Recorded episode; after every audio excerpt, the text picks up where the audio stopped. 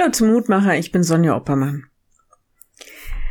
Es gibt Situationen, da hast du nichts mehr in der Hand und vielleicht hast du Angst, dass Gott dein Gebet nicht erhört. Denn was soll denn dann werden?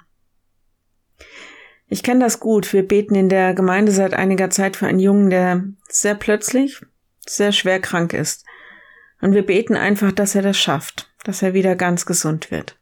Wir beten um jeden kleinen Fortschritt und dass die Ärzte ihm helfen können.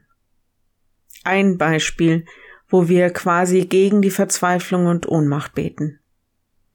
Das können selbstverständlich auch andere Sachen sein, wo wir im Grunde nichts anderes tun können, als beten, hoffen, dass Gott unser Gebet erhört. Und ja, haben wir auch schon erlebt, dass Gott andere Wege gegangen ist. Unsere Gebete scheinbar nichts bewirkt haben, und wir diesen Schmerz, diese Enttäuschung über Gott aushalten müssen. Aber dann ist da doch wieder die Hoffnung, die uns ins Gebet trägt. Also mir geht es so, weil ich so oft der Ohnmacht überhaupt nichts anderes entgegensetzen kann.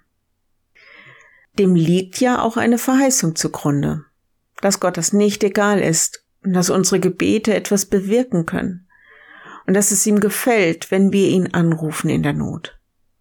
Wie wohltuend und glaubensstärkend die heutige Losung und der Lehrtext. Losung, da ich den Herrn suchte, antwortete er mir und er rettete mich aus aller meiner Furcht. Psalm 34,5. Der Lehrtext, der Engel sprach zu ihm, Fürchte dich nicht, Zacharias, denn dein Gebet ist erhört. Lukas 1, Vers 13. Ich wünsche dir und mir, dass wir das immer wieder erleben dürfen, dass die Furcht, die Verzweiflung, die Ohnmacht weichen muss, weil Gott unser Bitten und Flehen hört und weil er alles wunderbar zum Guten wendet. Und wenn nicht, dann wünsche ich dir und mir, dass wir ihn trotzdem als den erleben, der uns in der Not nicht alleine lässt, sondern uns auf andere Weise hilft und einfach bei uns ist. Ich lade dich noch ein, mit mir zu beten. Ja, lieber Herr, du weißt, was uns besonders auf dem Herzen liegt und wo wir deine Wunder brauchen.